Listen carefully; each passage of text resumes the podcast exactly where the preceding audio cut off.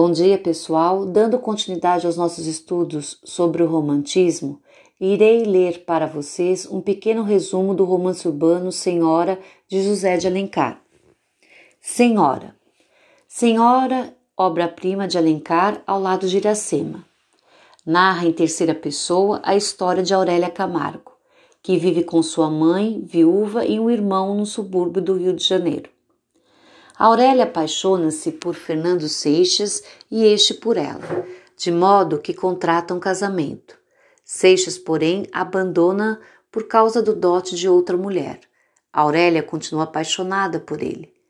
Uma herança inesperada dá a Aurélia a oportunidade de reconquistar o amado, mas também de se vingar. Aurélia, que ainda não tem 21 anos, propõe a Seixas, através de Lemos, seu tio e tutor, um casamento com uma moça de grande dote, contra recibo.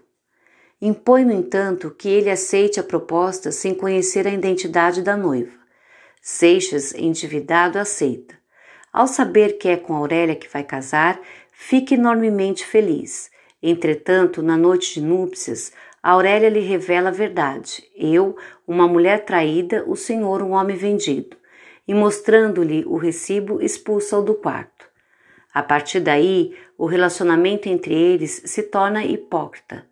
Diante de estranhos, representam um casal perfeito.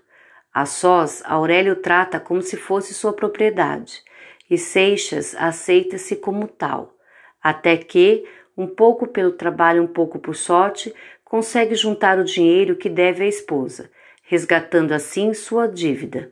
Finalmente, depois disso, os dois se jogam nos braços um do outro vivendo felizes para sempre. O livro se divide em quatro partes: o preço, quitação, posse e resgate. Bem, agora na sequência eu irei ler para vocês um trecho do romance que está no caderno do aluno, volume 2, página 110, texto 1. Há anos raiou no céu fluminense uma nova estrela. Desde o momento de sua ascensão, ninguém lhe disputou o cetro. Foi proclamada a rainha dos salões. Tornou-se a deusa dos bailes, a musa dos poetas e o ídolo dos noivos, dos noivos em disponibilidade.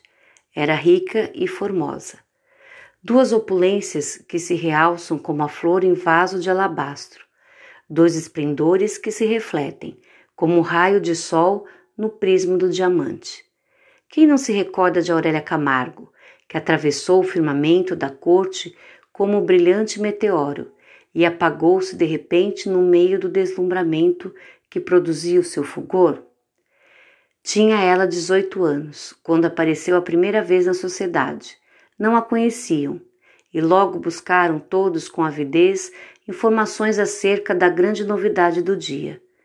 Dizia-se muita coisa que não repetirei agora, pois a seu tempo saberemos a verdade, sem os comentos malévolos de quem usam vesti-la os noveleiros.